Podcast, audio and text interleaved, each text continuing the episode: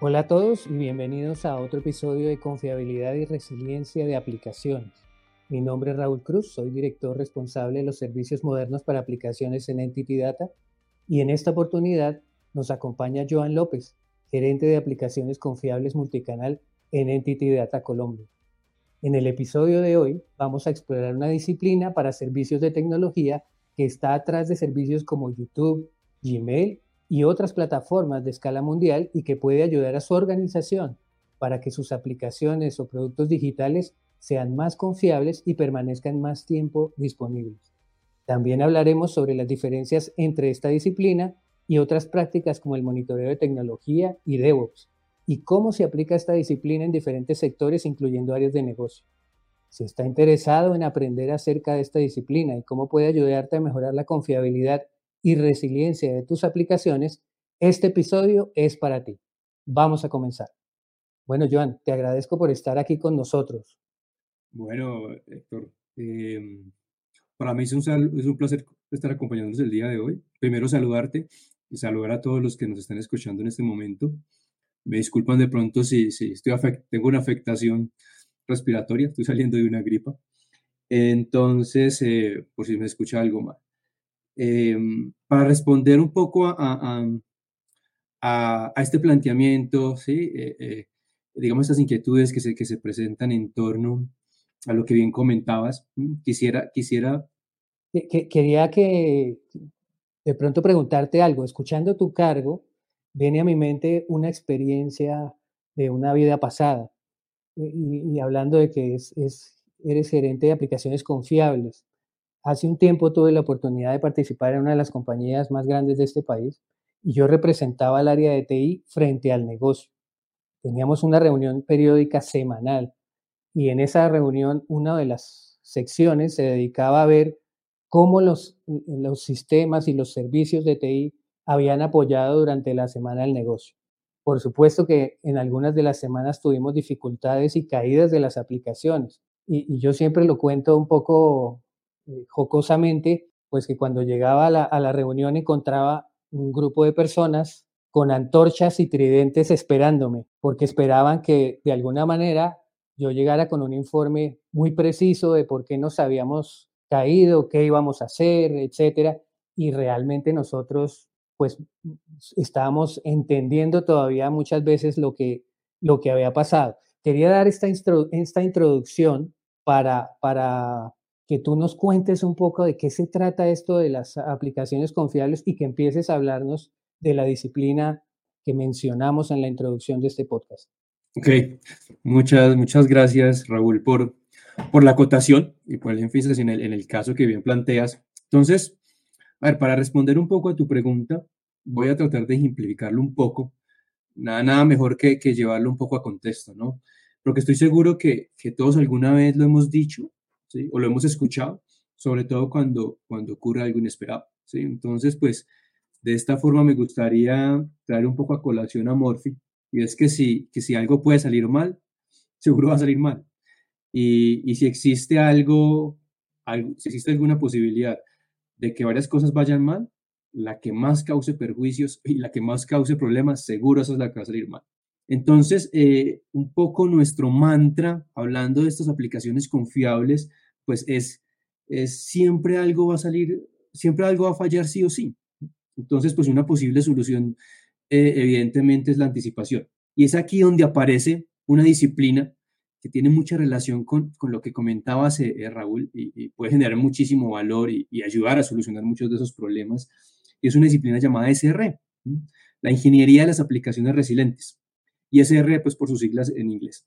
Mm, y, profundizando un poco en eso, entonces quisiera mencionar que pues uno de los, de los pilares o principales objetivos de SR es tratar las operaciones como si fueran problemas de software. Pensemos, pensemos un poco en, el ciclo de desarrollo de un proyecto y, mencionemos algunas, y solo por mencionar algunas actividades o, prácticas que ocurren dentro, dentro de ese ciclo de desarrollo de un proyecto. Y es, aseguramos la, la calidad de principio a fin, incorporamos herramientas de gestión de proyectos, pruebas de requisitos, DevOps, DevSecOps, automatización de pruebas, etc. Pero luego pasamos a producción y pasa algo bien curioso, bien curioso, perdón. y es que eh, en muchos casos vemos que nos olvidamos de todas estas buenas prácticas y disciplinas. Y la pregunta es, la pregunta que yo formularía es, eh, eh, ¿por qué no continuar con ello? ¿no? Mm, entonces, en resumen, en resumen, en resumen, en esta parte, y es, debemos tratar las, las, las operaciones como si fueran problemas de software. La misión es proteger, aprovisionar, mejorar el software y los sistemas que están detrás de todos los servicios, prestando especial atención, y esto es muy importante, en su disponibilidad, latencia, capacidad y funcionamiento. Eh, eh, en, resumen, eh, el SRE es como, es como un paraguas donde tenemos muy buenas prácticas, Raúl. Bueno, muy bien, muchas gracias, Joan, por tu respuesta. Me queda claro que es una disciplina que nos ayuda como en varios ejes, por lo que nos acabas de mencionar, ¿cierto? Y mencionar disponibilidad, latencia, capacidad, funcionamiento. Aparecen una cantidad de, conceptos y en, la introducción mencionábamos un poco servicios como, como YouTube, que son servicios de escala mundial. Eh, así que es muy interesante que haya una disciplina que esté soportando esto. Quería preguntarte de dónde surgió esta disciplina de, SRE. Bueno, Raúl, em, esto no es nuevo, realmente. Mm, su origen es en Google, y tú mencionabas YouTube. Su origen es Google, y Google acuñó este término por allá en el 2003. Y en el 2016 publicó su primer eh, libro acerca, acerca del tema. ¿vale? Em, y, mira la definición clásica que da, que que da Google, siendo los creadores pues, de, digamos, de esta disciplina, tendencia, podemos colocarle muchos, muchos, muchos sinónimos. Y es SRE, parte de la problemática en la cual un ingeniero de software se queda con todo el soporte del producto. ¿sí? Es, la visión de lo que naturalmente ocurre, ¿sí? que ocurre cuando un ingeniero de software se queda con la, con la, con la responsabilidad de la aplicación. ¿sí? Entonces, ahora bien, mm, nada mejor que, que comentarte algunas estadísticas, ¿sabes? Porque cuando vamos a los números y a las estadísticas, pues entendemos mucho más qué es lo que está pasando en el mercado en torno a esto y cómo nos impacta, ¿verdad? Entonces, quisiera irme a una de ellas eh, y que según nuestro entendimiento, pues, y es, y es, y es y es mucho pues de lo que nosotros entendemos en, Entity Data sobre el tema y es, y bueno, y, antes pues mencionar de dónde la tomamos, y esta es tomada, de, es tomada del Downtown Survey en, de ITIC, por allá en el 2019, y es la tasa de abandono de los usuarios tras la demora en los tiempos de respuesta de las aplicaciones. Entonces, fíjate, en esto, cuando la estadística que dice, dice, entre 1 a 3 segundos, ¿sí? la probabilidad de abandono se incrementa en un 32%. Y cuando tenemos esos tiempos de respuesta muy altos y estamos entre un segundo a cinco segundos, pues la probabilidad de abandono se incrementa al 90%. Esto naturalmente se traduce en impactos económicos al negocio y tal vez algo más difícil de cuantificar, Raúl, y es la imagen, o sea, ¿qué pasa, qué pasa con la imagen de la empresa, de la compañía, del producto? Ahí es mucho más difícil, estamos en terrenos un poco más, más complejos. Mm, otra estadística más, mira esta. Aumento en los costos por tiempos de, inactividad por hora, ¿no? El 86% de las empresas dice que una hora de inactividad les cuesta en promedio 300 mil dólares. Ahora, el 34% de las empresas dice que una hora de inactividad supera el millón de dólares. Bastante preocupante, ¿no? Cuando lo llevamos a, cifras y lo vemos exponencialmente. Una más. y un poco y más, y más actualizada, valga y un poco la redundancia. Y esta es tomada también del downtime, pero del, del, del 2021 y tiene que ver mucho con la, está muy enfocada a la confiabilidad y seguridad del, del hardware del servidor, ¿cierto? Y habla que el 89% de las organizaciones requiere un mínimo de cuatro nueves de confiabilidad para garantizar operaciones diarias comerciales ininterrumpidas. Y más de un tercio de las organizaciones ahora se esfuerzan por cinco nueves ¿sí? de tiempo de, de actividad.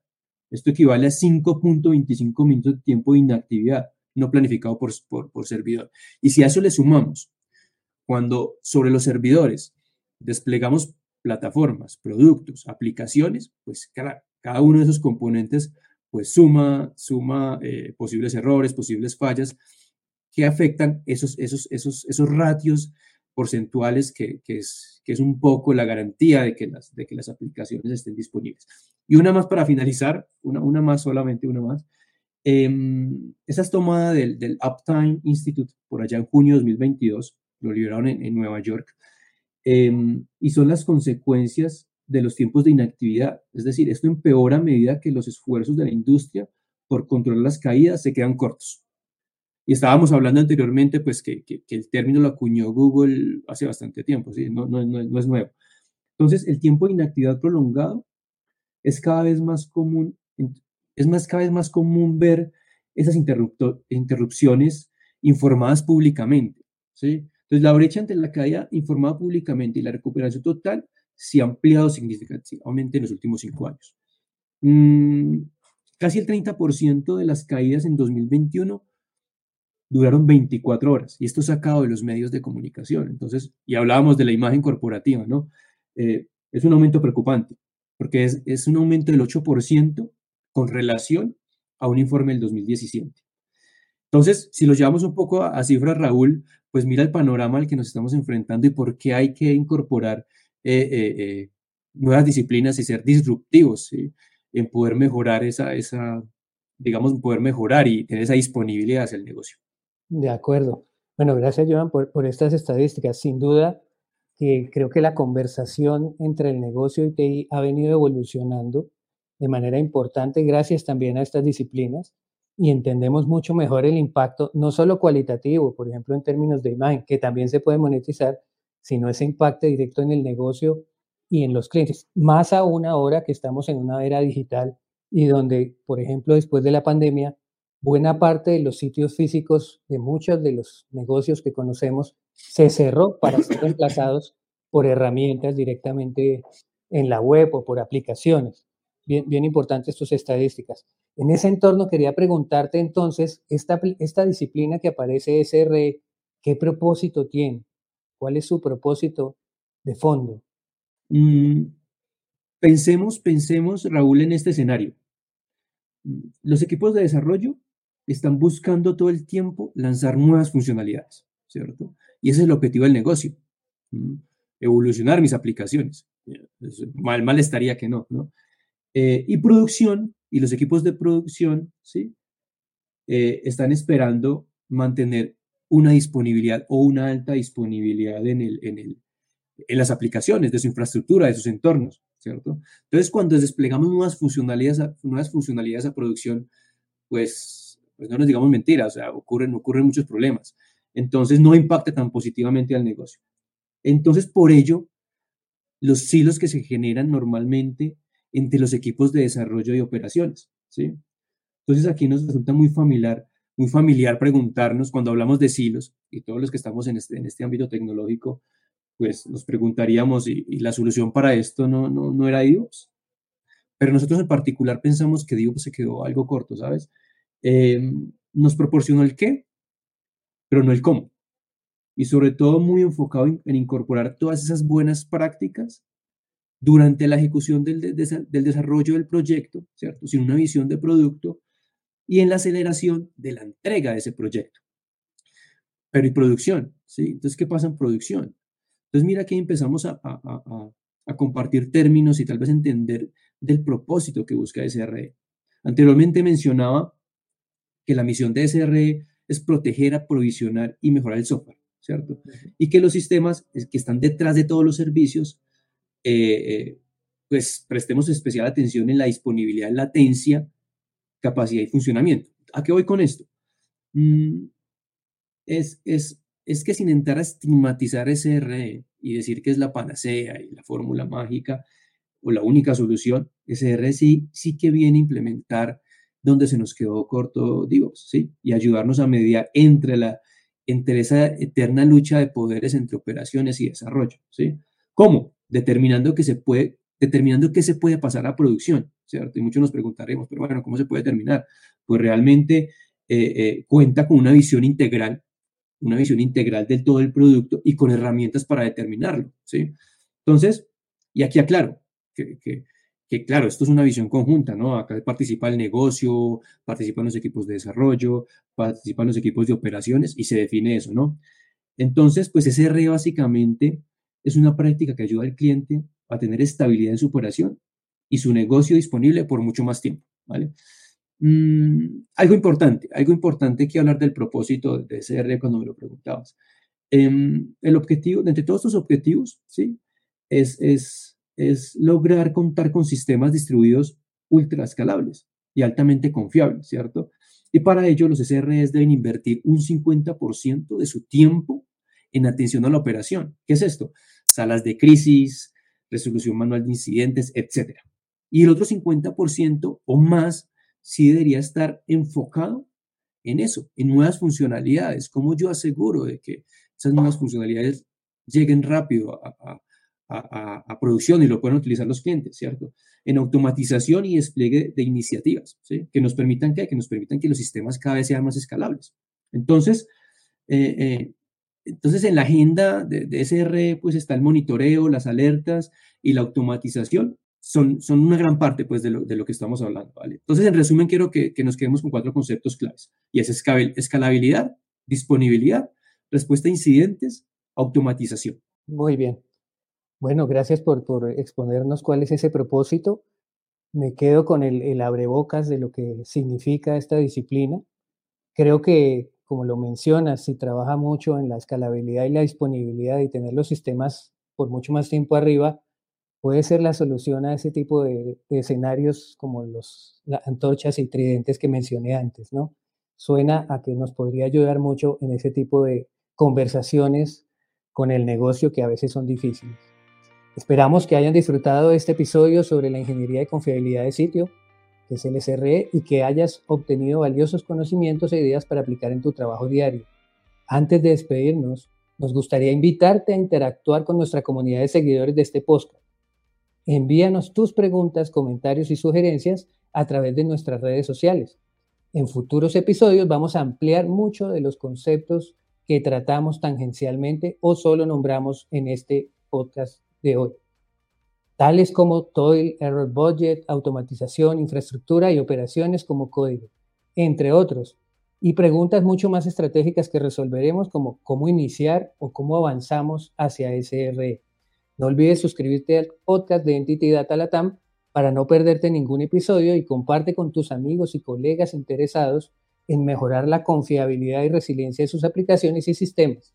Hasta el próximo episodio.